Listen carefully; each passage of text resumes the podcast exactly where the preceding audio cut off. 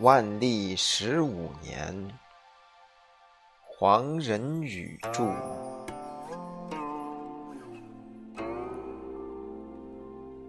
李治虽然深入空门，却没有受戒，也不参加僧众的讽经祈祷。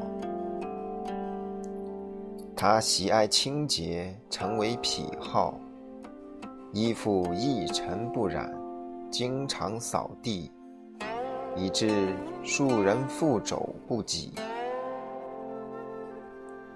在很多方面，李治保持着官僚学者的生活方式。例如，即使是短距离的外出，他仍然成教。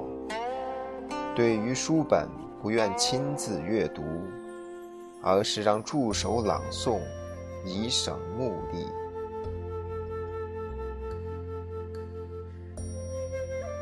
退休以后的十几年，李治的主要工作是著述。他的著作大部分都在生前刊刻印行。知佛院中有一间屋子，专门堆放书版，著作的内容非常广泛。包括儒家经典的阐释、历史资料的观察、文学作品的评论，以及伦理哲学的发挥。形式则有论文、杂说、诗歌、书信等等。但是涉及面虽然广泛。却并不等于具有多方面的精深造诣。他写作的历史，对历史没有精确的考辨，也没有自成体系的真相。大段文章照史书抄录，所不同的只是按照自己的意见改换章节、编排次序，再加进若干评论。在接触小说的时候，他所着眼的不是作品的艺术价值和创作方法，也就是说，他不去注意作品的主题意义以及故事结构、人物描写、铺陈穿插等等技巧。他离开了文学创作的特点，而专门研究小说中的人物道德是否高尚。形式是否恰当，如同评论真人真事。再则，即使是阐述哲学理论，也往往只从片段下手，写成类似小品文，而缺乏有系统的推敲，作为结构谨严的长篇大论。唯其如此，当日的世人对于李氏藏书焚书、人邪一册，以为奇祸，就大多感到难于理解。要正确认识此中关系，务须探求李治的写作目的。他的各式各样的著作，无非异途同归。其着眼在把读书人的私人利益和公众的道德相融合。从这点出发，他的写作有如使用各种乐器演奏同一支交响曲。公私冲突之中能否设法调和？如果他还没有做出恰当的答案，至少已经提出了这个问题。这是一个迫切的问题，对读书人来说，足以影响他们良心和理智的完整性。理智自身的经历使他对问题的认识更加深刻，表达更为有力。所以，他的著作仍能获得读者的欣赏，其中中曲在一封写给耿定向的信里发挥的淋漓尽致。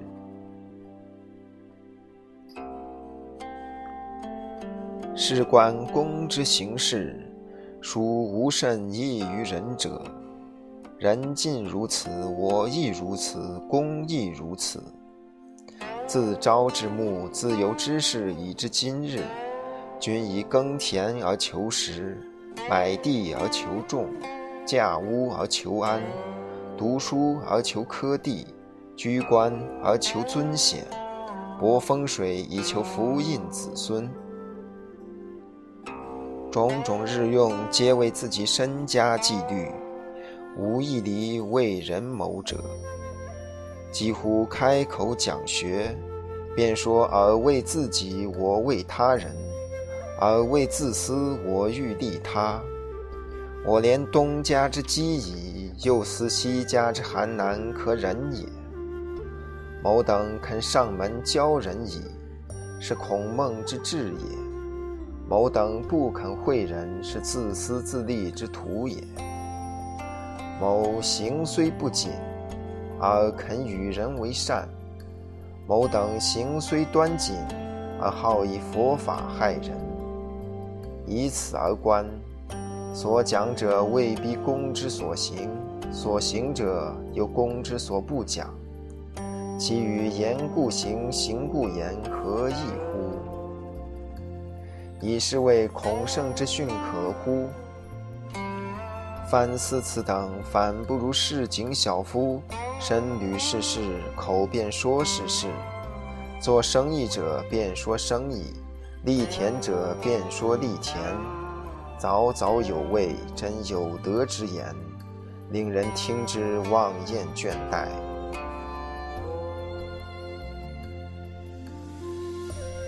李治的难言之隐，在于他强烈的抨击了这些人物以后，他还是不得不依靠这些抨击者的阶级而生活。他们的言行不一是一种普遍的社会现象。耿定向不过是比较显著的例子而已。李治本人也没有与此绝缘。这就常常使他在对别人做了无情的指责以后，自己感到内疚而烧脸辞风。只有当他被别人截击，已经无法退避，他的感情才如长江大河，一发而不可收拾。在同辈的人物中，李治虽然享有比别人更多的自由，但是他终究没有找到他最期盼的独立地位。这种困难和冲突迫使他继续写作，笔下内容仍然不能跃出这一问题的范畴。这种情况连同情他的袁中道也为之不解。既然由于对官僚政治不满而决意示进，那就理当息机忘事，以文墨自娱。可是写来写去，还总是和官僚政治有关，加之名望越来越大，祸诸名起，这就无怪乎招致杀身之祸了。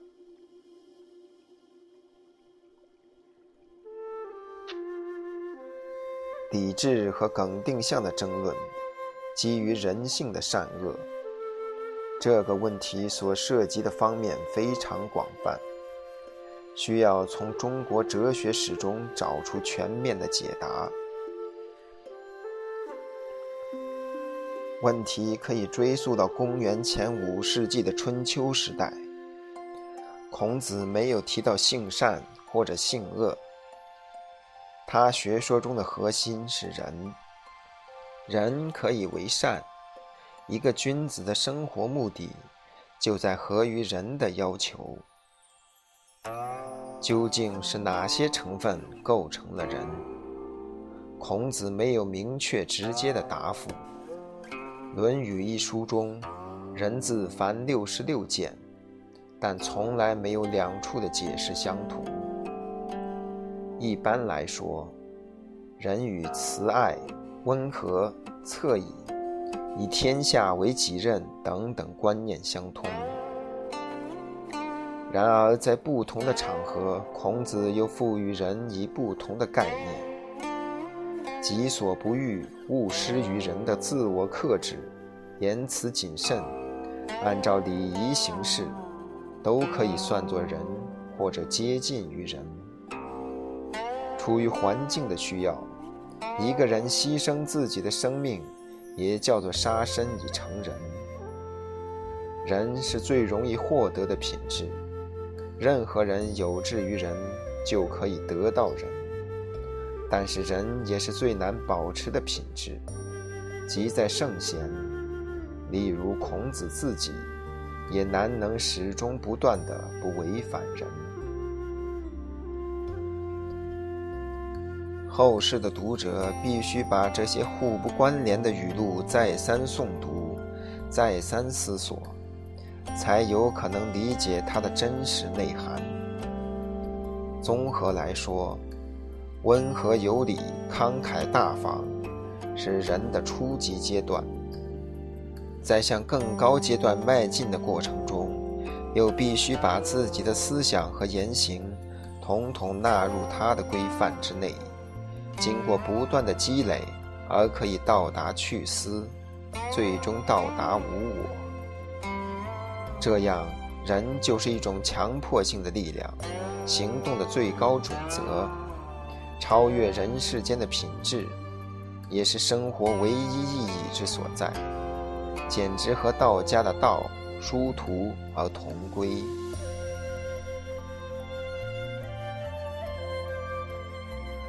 论语》中这六十六条关于人的语录，为孔子的学说安排了形而上的根据。成为儒家一元论宇宙观的基础。这种学说虽然没有直接指责自私的不合理，但已属不言而喻。因为所谓自己，不过是一种观念，不能作为一种物质，可以囤积保存。生命的意义也无非是用来表示对他人的关心。只有做到这一点。它才有永久的价值。这种思想和印度的婆罗门教和佛教的教义相近。印度的思想家认为自己是一种幻影，真正存在于人间的只是无数的因果循环。儒家的学说指出，一个人必须不断的和外界接触。离开了这接触，这个人就等于一张白纸。在接触中间，他可能表现自私，也可能拒绝自私而克真于人。